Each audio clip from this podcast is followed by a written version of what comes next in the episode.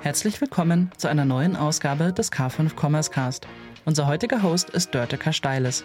In ihrem K5 TV-Format Die Hoch 3 Digitaler Dialog mit Dörte blickt sie mit ihren Gästen auf Fragen wie Tradition digitalisieren, geht das? Und welche Rolle spielt der Mensch dabei?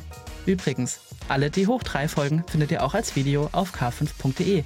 Mehr dazu in den Show Notes. Herzlich willkommen zum K5 Commerce Cast. Gemeinsam mit unseren Partnern präsentiert euch das K5 Moderatorenteam tolle Use Cases sowie die neuesten Entwicklungen und Trends aus der Welt des digitalen Handels. Zu Beginn eine kurze Werbung in eigener Sache. Nutze jetzt die Chance und sichere dir dein Ticket für die 11. K5 Future Retail Conference. Denn am 20. und 21. Juni 2023 warten in Berlin wieder zwei Mainstages, drei Expo-Stages, jede Menge Networking-Formate und die spannendsten Personen des deutschsprachigen E-Commerce auf dich. Freu dich auf faszinierende Speaker wie Tina Müller, Johannes Kliesch, Vanessa Stützle oder Christoph Werner.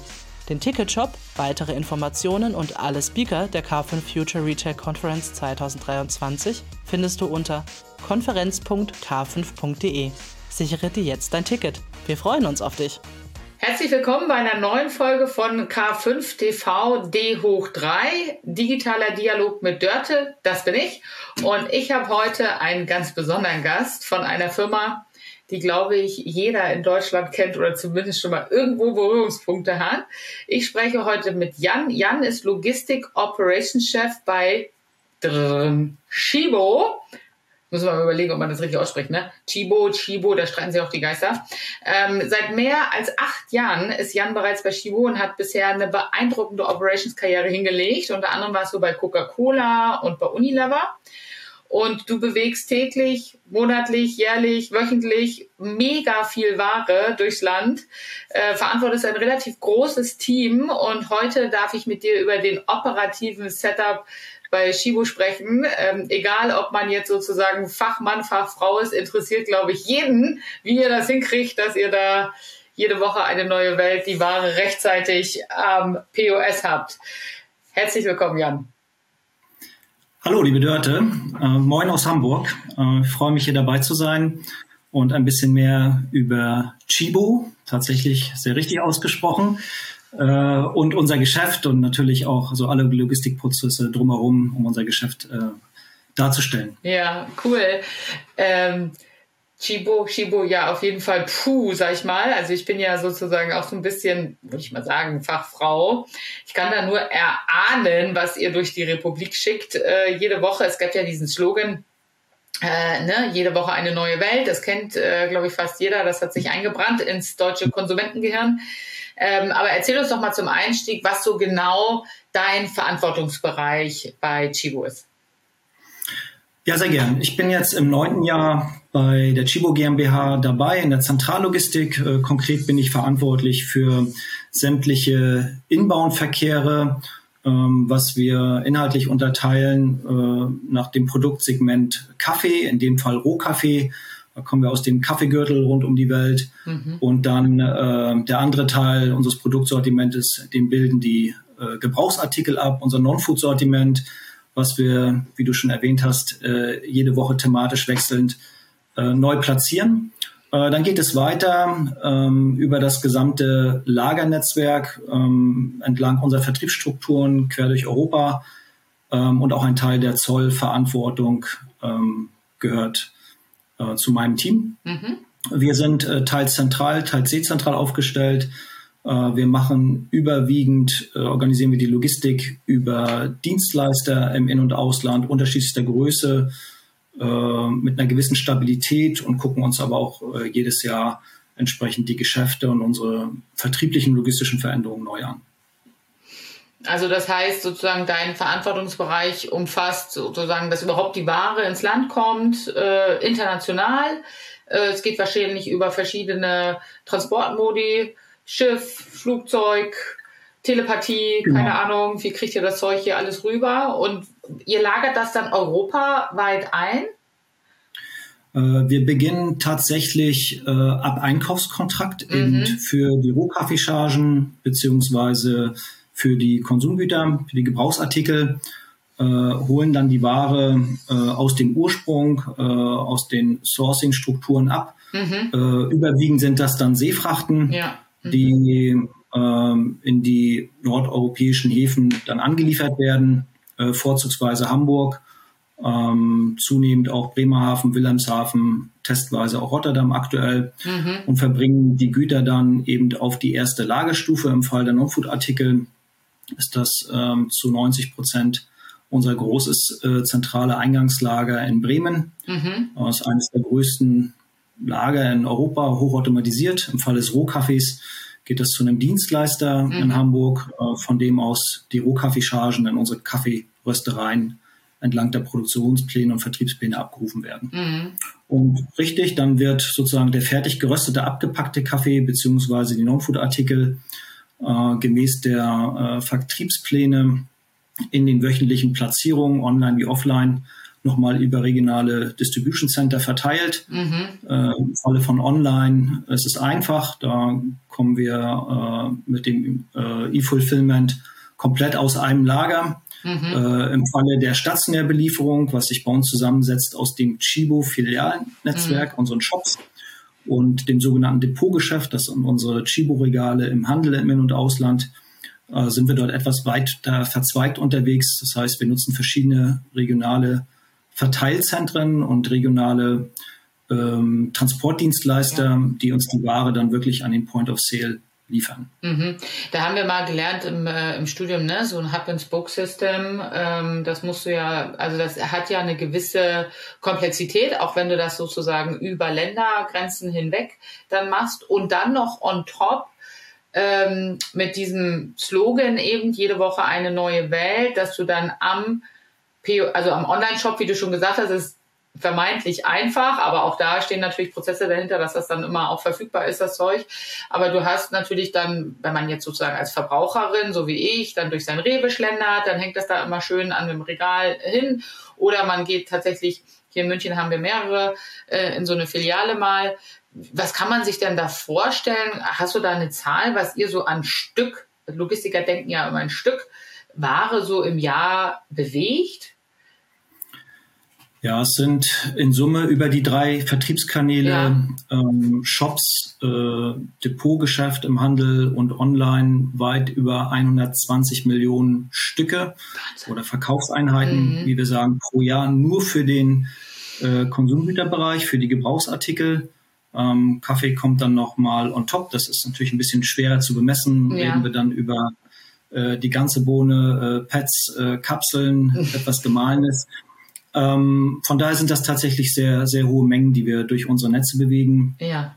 Und äh, tatsächlich ein Teil unseres Geschäftsmodells oder aufgrund der Struktur äh, unseres Geschäfts ein Teil der logistischen Mengen sind dann auch Retourenmengen, weil ja. wenn man jede Woche Artikel neu platziert, ähm, dann bleibt naturgemäß auch jede Woche etwas liegen, mhm. beziehungsweise aus dem E-Commerce kennen wir das vielleicht die meisten, dass natürlich auch Dinge mal retourniert werden, die dann entsprechend mhm. ja, erfasst, klassifiziert, gut geschrieben werden müssen. Mhm.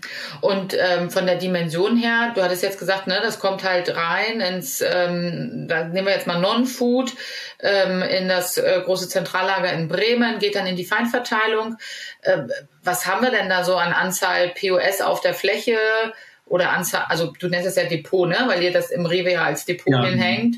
Mhm. Ähm, ähm, Anzahl Filialen, also wie viele ja. Touchpoints habt ihr da? Und in welchen Ländern?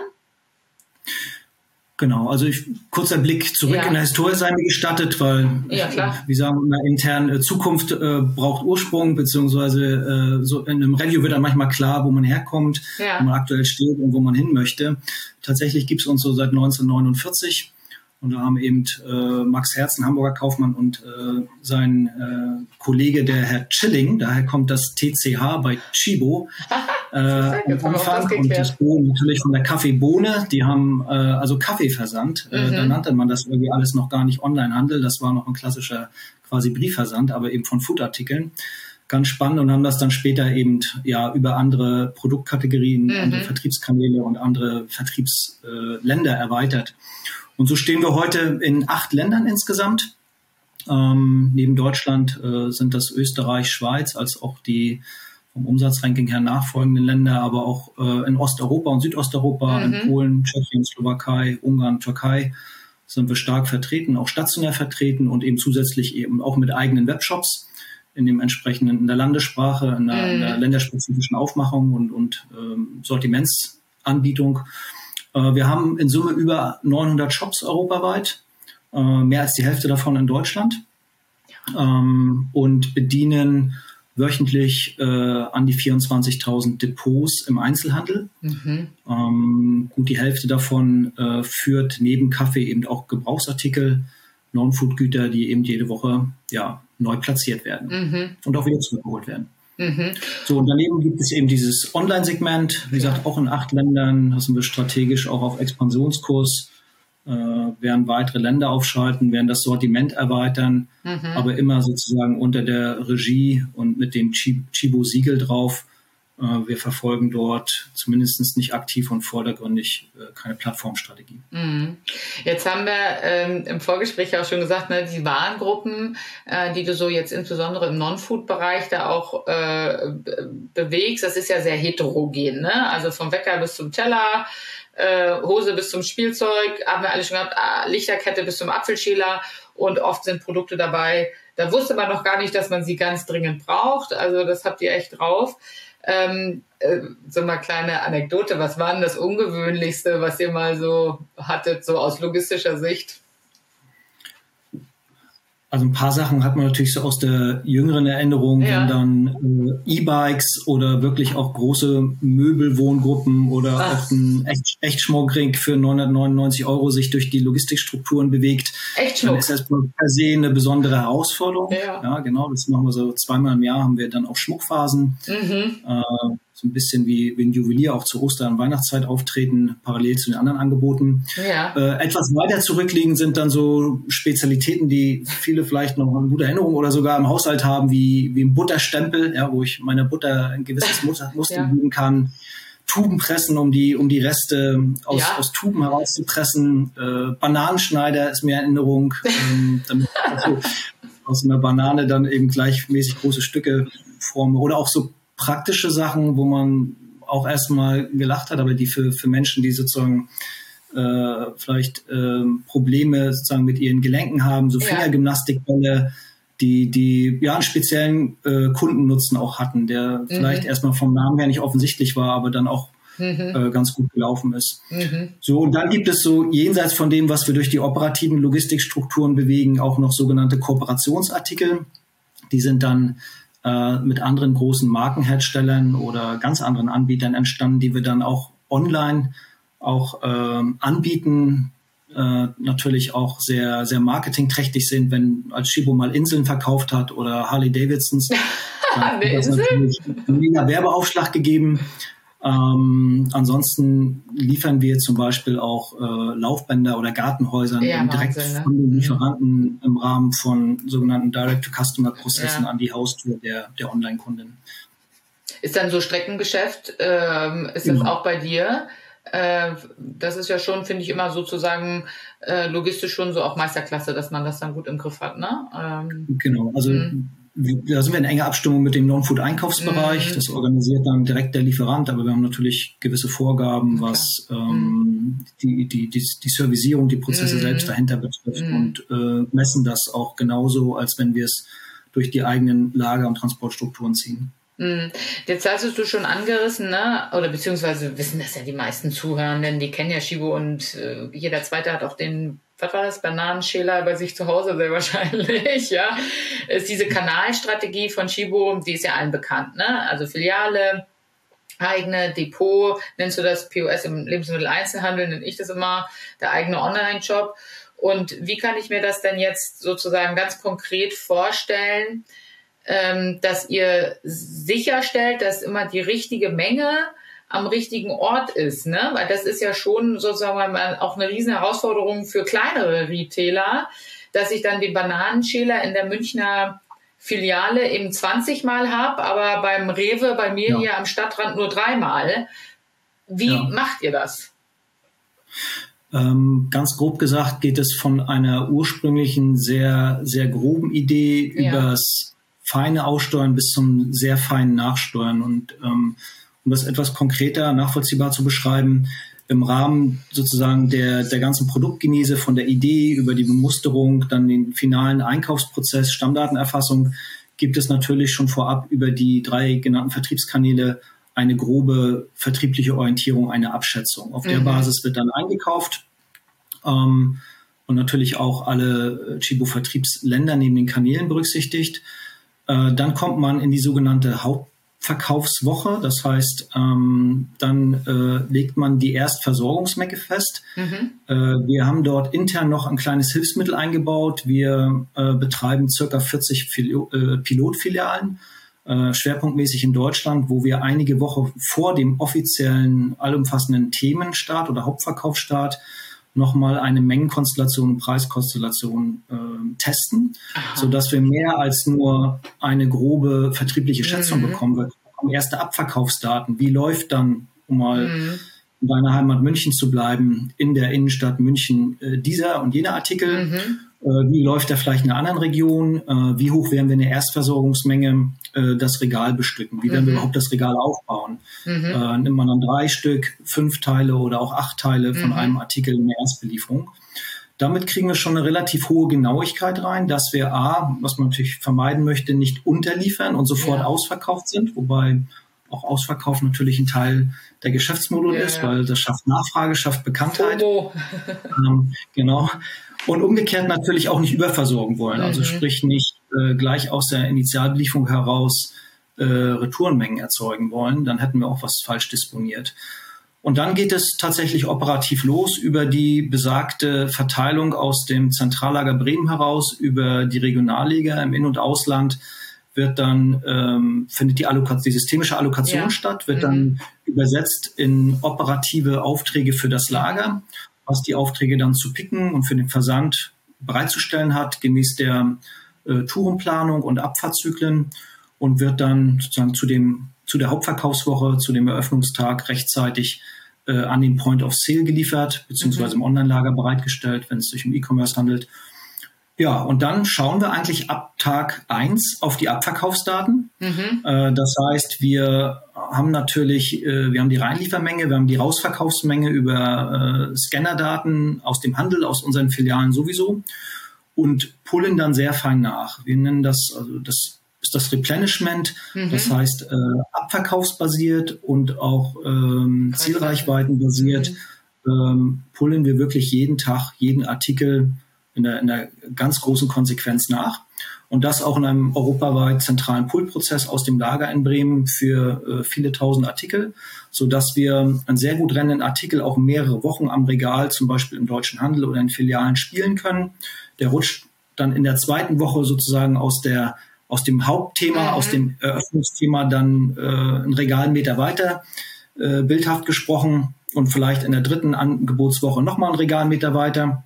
Aber in jedem Fall, äh, solange ein Artikel gut läuft und gut rennt, äh, werden wir ihn immer nachbestücken äh, und freuen uns über Abverkäufe. Und dann wird irgendwann entschieden, diesen Artikel abzurüsten und zu retournieren in das zentrale Retourenzentrum mhm. und ja, wird entsprechend natürlich ähm, auf, auf Qualität kontrolliert und gegebenenfalls aufbereitet und zum Wiederverkauf ähm, in einem Jahr zum Beispiel, wenn es um Weihnachtsartikel geht mhm oder für unsere Prozente-Outlets, die habe ich bisher noch vergessen zu erwähnen, das ist ja auch eine Möglichkeit, auch Artikel weiter zu verkaufen oder auch für Exportbedarfe dann wieder bereitgestellt. Mhm.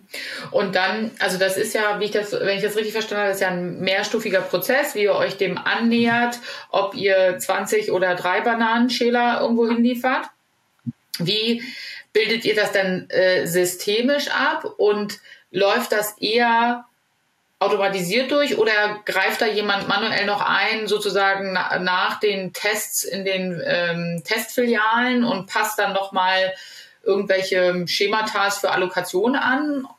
Mm, es ist der Mix tatsächlich. Mhm. Also natürlich äh, versuchen wir äh, und machen das auch so tatsächlich natürlich das, das ganze äh, Produkt-Setup rund um den Artikel mit den Stammdaten, äh, mit den ersten Vertriebsmengeneinteilungen systemisch zu hinterlegen. Wir haben entsprechende mhm.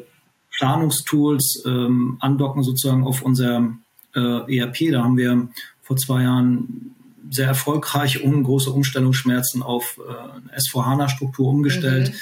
äh, sind mit APO beziehungsweise zukünftig SAPK dann dabei, die entsprechenden äh, Planungssysteme äh, zu pflegen und entsprechend die äh, Artikel zu allokieren, äh, je nach Phase, je nach Land, je nach Vertriebskanal und können aber sozusagen das nochmal übersteuern durch ein äh, Meeting direkt vor dem Hauptverkaufsstart, mhm. wo sich alle Vertriebe, alle mhm. Länder nochmal zusammensetzen und den finalen und vor allen Dingen ganz wichtig einheitlichen Verkaufspreis festlegen. Mhm.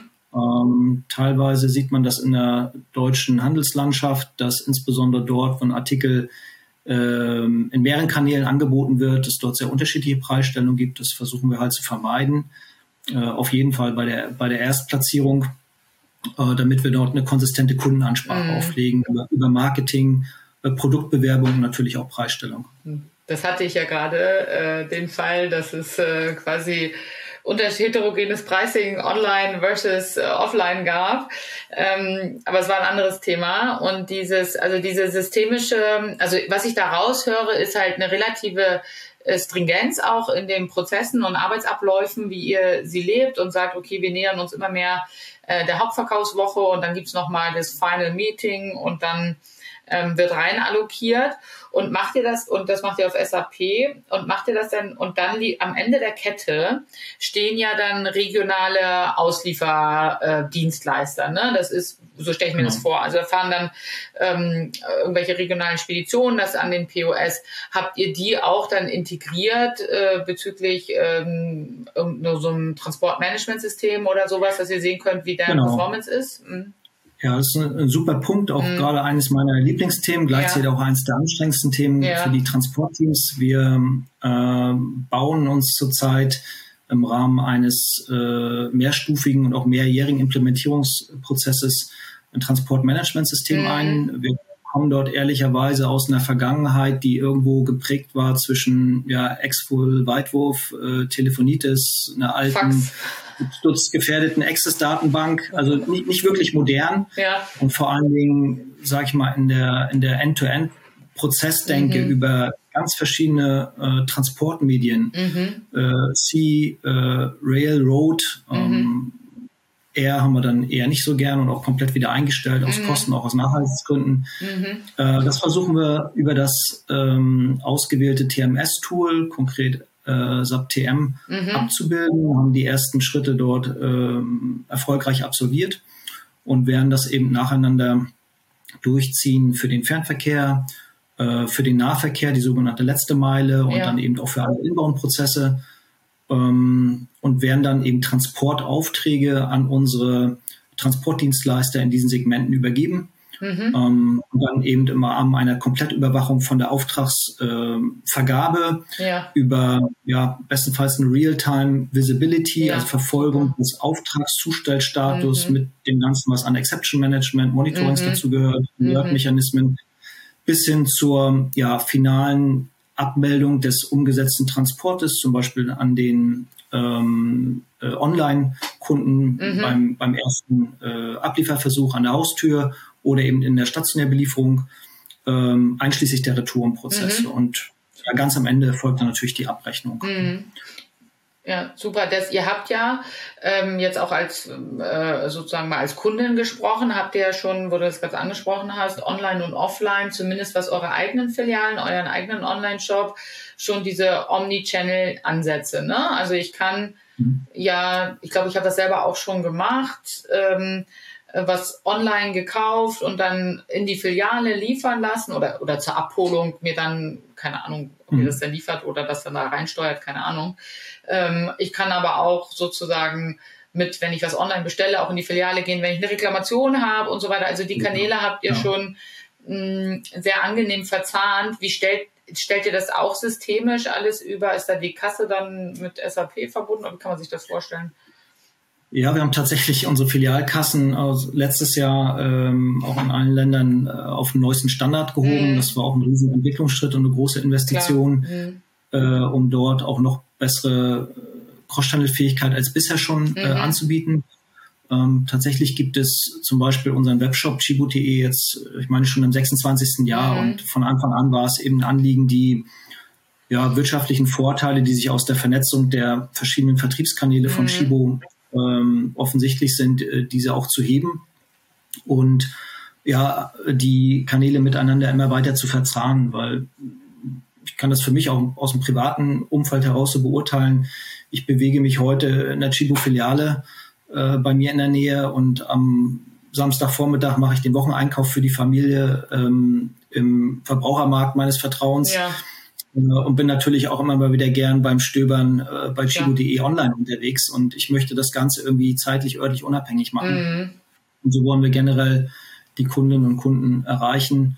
Ja, und haben genau solche Prozesse jetzt äh, teilweise schon sehr lange etabliert. Da geht es nochmal an, an, an den Pfeilen von ein paar Details, wie zum Beispiel eben online bestellen, nach Hause liefern lassen äh, oder äh, das ist ja der Klassiker oder auch in der Filiale abzuholen, dieses mhm. ähm, äh, Order to Shop oder Click and Collect, wenn mhm. man so mhm. möchte.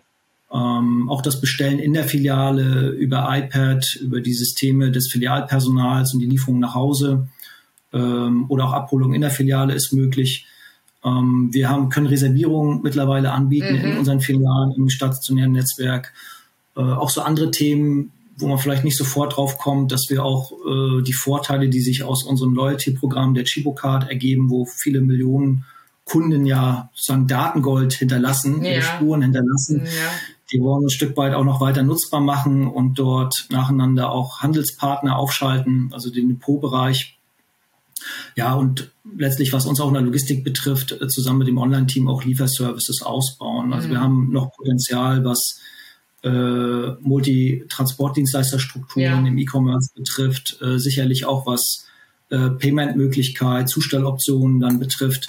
Ähm, da schauen wir uns auch sehr genau das Marktumfeld an. Nicht alles, was draußen passiert, äh, hat den sogenannten Shibo-Fit, aber vieles ist für uns auch dann noch so wertvoll und vor allem auch im Interesse unseres, äh, unserer Kundinnen und Kunden, äh, als dass wir das liegen lassen würden, sondern dem widmen wir uns dann. Mhm.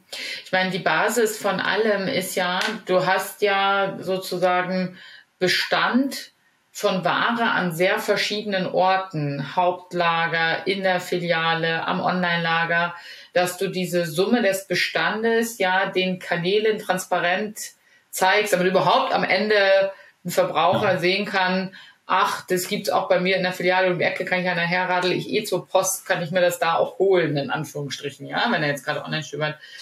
Und das macht ihr, habe ich das richtig verstanden, eben halt in der Basis, dass ihr über SAP oder über ein System eben halt diese Bestände, ja. sag ich mal, so als Block unten drunter was auch immer sich Vertrieb überlegt, noch in der Zukunft, äh, da dann ja. zur Verfügung stellen können. Das ist ja die Basis, ne? Genau. Und da haben wir immer dran geglaubt und wir sehen mhm. tatsächlich jetzt auch die Effekte durch den Backbone sozusagen der, der SV-Datenbanken äh, und der schnellen und auch sehr, sehr großen Datenmengenverarbeitung hat man eine super Grundlage, um eben Aufträge, äh, Bestandsveränderungen, äh, Artikelstammdaten, mhm. Kundenstammdaten auch Realtime sehr schnell von einem System ins andere äh, zu übertragen, Veränderungen zu zeigen und über auch ganz coole Reportings, zum Beispiel arbeiten wir viel mit, mit SAP Analytics Cloud, mhm. ähm, dann auch sich intern darzustellen in standardisierten und sozusagen auch, auch augengerechten äh, Strukturen.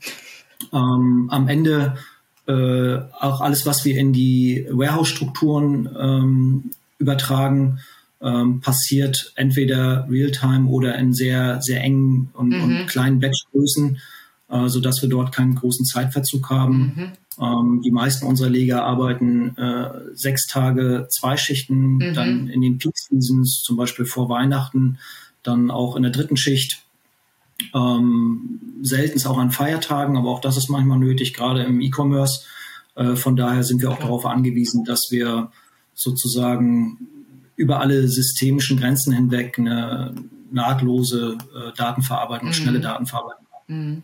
Jetzt habt ihr ja ähm, aus meiner Sicht einen entscheidenden Vorteil, vielleicht auch gegen andere Händler.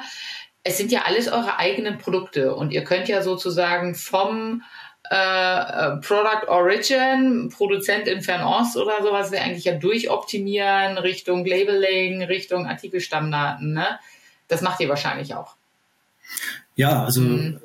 das ist einerseits sehr aufwendig, weil, wie gesagt, von, vom Ursprung einer eine Idee, ja. einer, einer Bemusterung und dann mhm. finalen Entscheidung, dann der Auswahl des richtigen Suppliers, der Bedienung der richtigen Sourcing-Struktur, also Angebotseinholung, Kontraktierung, ja. äh, dann bis sozusagen zum echten Start der operativen logistischen Prozesse. Da, da sind schon viele, viele Mitarbeiter, Mitarbeiter bei Chibo dann äh, mhm. in den Zentralstrukturen, aber auch äh, zum Beispiel in Sourcing-Strukturen wie in Asien, äh, wo wir eben viel Textiles zum Beispiel Klar. sourcen, mhm. äh, dann auch damit beschäftigt, die richtigen Produkte ja auch zur richtigen Zeit bereitzustellen. Mhm. Äh, manches klappt besser, manches klappt nicht so gut. Ähm, in den letzten drei Jahren haben wir uns wie viele andere Hersteller und Händler auch natürlich mit den Verwerfungen in den internationalen Lieferketten herumschlagen mhm. müssen und haben dort ein, ja, ein aktives Exception Management auch in mhm. Größenordnung betreiben müssen, was wir uns alle nicht erträumt und gewünscht hatten vorher. Ähm, aber tatsächlich haben wir die Strukturen wirklich von Anfang bis Ende in der eigenen Hand. Ja. Also wir mhm. sind ja, in Erfolg und gelegentlich auch mal Misserfolg jedes einzelnen Artikels selbst verantwortlich. Mhm. Und die wenigen Ausnahmen, die ich vorhin anführte, also Kooperationsartikel, ähm, die machen nur einen sehr, sehr geringen Anteil unseres Umsatzes aus und bestätigen dann nur die Regel. Mhm. Ja, das äh, setzt aber auch voraus, dass ihr äh, sozusagen über Abteilungsgrenzen hinaus die Sensibilität für eben halt zum Beispiel das Thema Artikel muss korrekt ausgezeichnet sein, damit ich ihn vereinnahmen kann, äh, dass die Sensibilität halt da ist und entsprechend auch gelebt wird, damit es nach hinten raus schön durchflutscht, ne, die ganze Chose. Genau, also wir haben über unseren Bereich Verpackungsentwicklung mm. natürlich aus unseren Logistikstrukturen heraus ähm, Anforderungen für die Lieferanten festgezurrt. Das geht um die Materialbeschaffenheit, mm um die mhm. Stabilität der Kartonagen, die Auszeichnung, mm. die Informationen, die drauf sein müssen. Ähm, und wir haben das grundsätzliche und notwendige Stammdaten-Setup schon vor Beginn der Verschiffung, zum Beispiel in Asien, -hmm. in unserem ja, System drin. Mhm und wissen damit Monate vor dem Hauptverkaufsstart auch, äh, wie der Artikel mindestens mal mit Länge, Höhe, Breite, Gewicht, aber mhm. auch noch mit etlichen anderen Daten beschaffen mhm. ist und in welche Menge er kommt.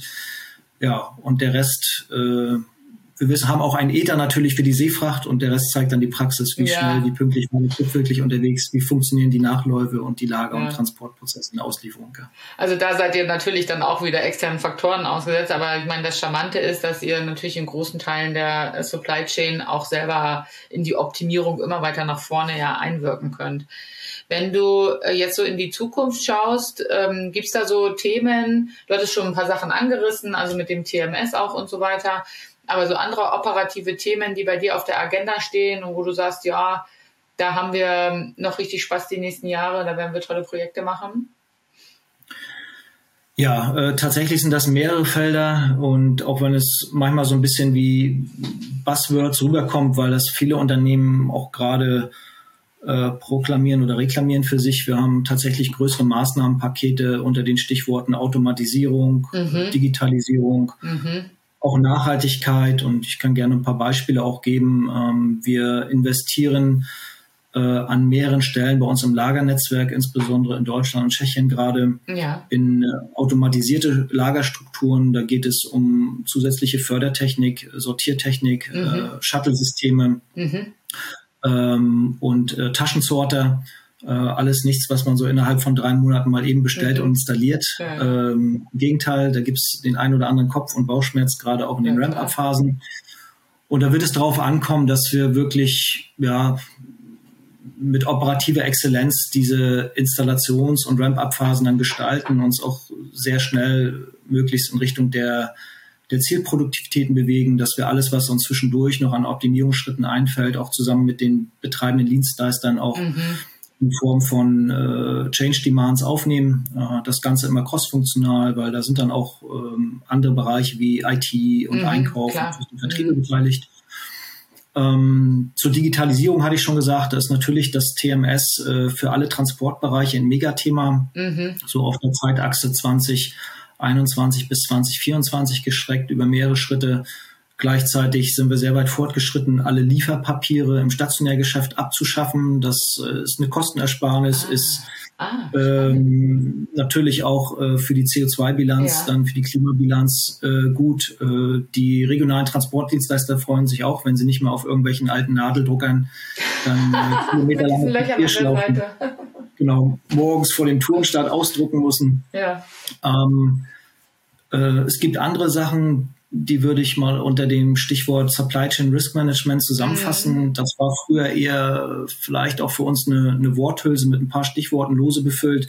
Seit wir eben äh, die, die Pandemie hatten und die Pandemieeffekte haben wir uns dem viel intensiver gewidmet, haben viel in Szenarien gedacht, mhm. äh, in, in, in, alternativen Lanes. Wie kommen wir sozusagen vom Ursprung äh, zur Kundin?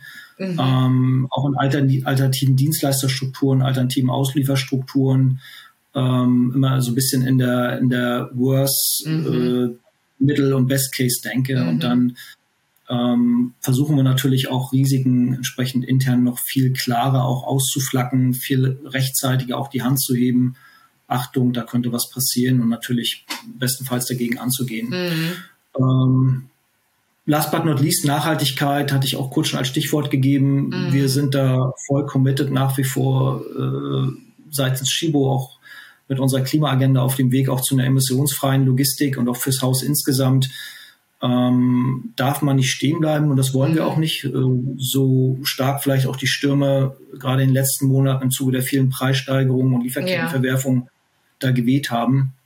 Und da können wir auf jeden Fall auch seitens der Logistik unseren Beitrag dazu ja. leisten, weil wir natürlich auch ein Stück weit ähm, CO2 in die Luft blasen durch unsere Lager- und Transportstrukturen mhm. und dort logischerweise mitverantwortlich fühlen. Mhm. Ähm, das sind so ja schon mittlerweile vergleichsweise etablierte Themen wie da, wo es noch nicht sowieso schon passiert ist, auf LED-Beleuchtung in Lagern umzustellen, mhm. intelligente äh, bereichstrukturierte Beleuchtungssysteme. Äh, wir werden Photovoltaikanlagen sehr groß auf einem unserer größten Lager installieren, mhm. prüfen für ein zweites Lager auch eine Installation. Mhm. Wir testen relativ aktiv äh, alternative Antriebe. Wir versuchen uns auch Fahrzeuge mit alternativen Antrieben zu beschaffen für die für das Yardmanagement auf den Höfen. Ist gar nicht so einfach. Ja. Ähm, da ist die deutsche Zulieferindustrie, Automobilindustrie auch teilweise noch nicht so weit. Ja. Ähm, und wie gesagt, das ist ein großer Kanon äh, eigentlich von Ach, von Ansätzen, mhm. die wir da bedienen wollen.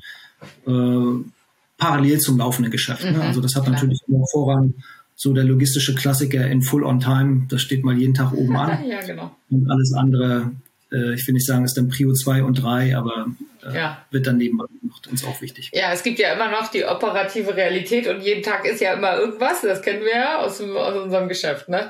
Ähm, ja, vielen Dank erstmal, Jan. Ich habe zum Abschluss immer eine Frage ähm, an alle meine Gäste in dieser Staffel.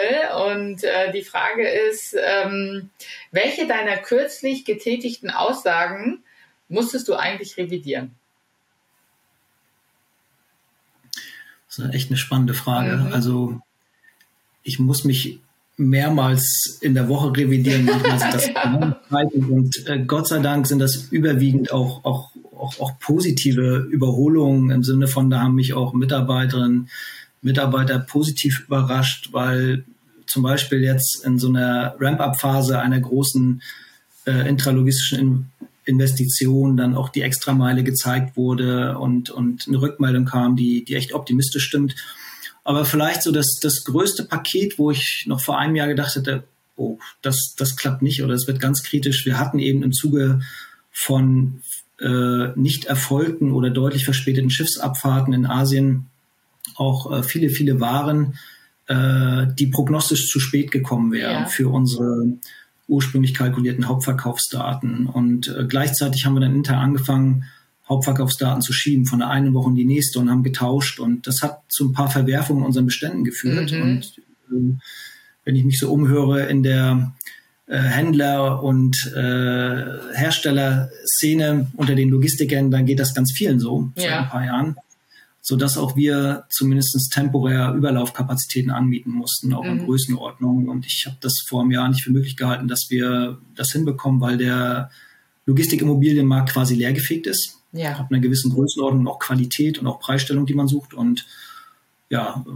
ganz toll, dass wir mittlerweile sagen können, wir haben es äh, A rechtzeitig geschafft, B, wir haben es auch zu, zu einem guten Preis-Leistungsverhältnis und C vor allen Dingen zu flexiblen Abmietbedingungen auch ja. geschafft, dort die Ware einzustellen und letztendlich auch so funktionabel auch vom IT-Setup zu gestalten, dass die Häuser nahtlos an die Bestandsstrukturen angedockt sind, äh, wir entsprechende Shuttle-Verkehre haben und ähm, uns von diesen ja, Überlaufkapazitäten auch wieder lösen können. Also ja. das hat so die, Ach, die Kraft aus einer Organisation, auch in so einer Cross-Department-Zusammenarbeit gezeigt, was man auch kurzfristig, ja, sagen wir, ungeplant möglich machen kann.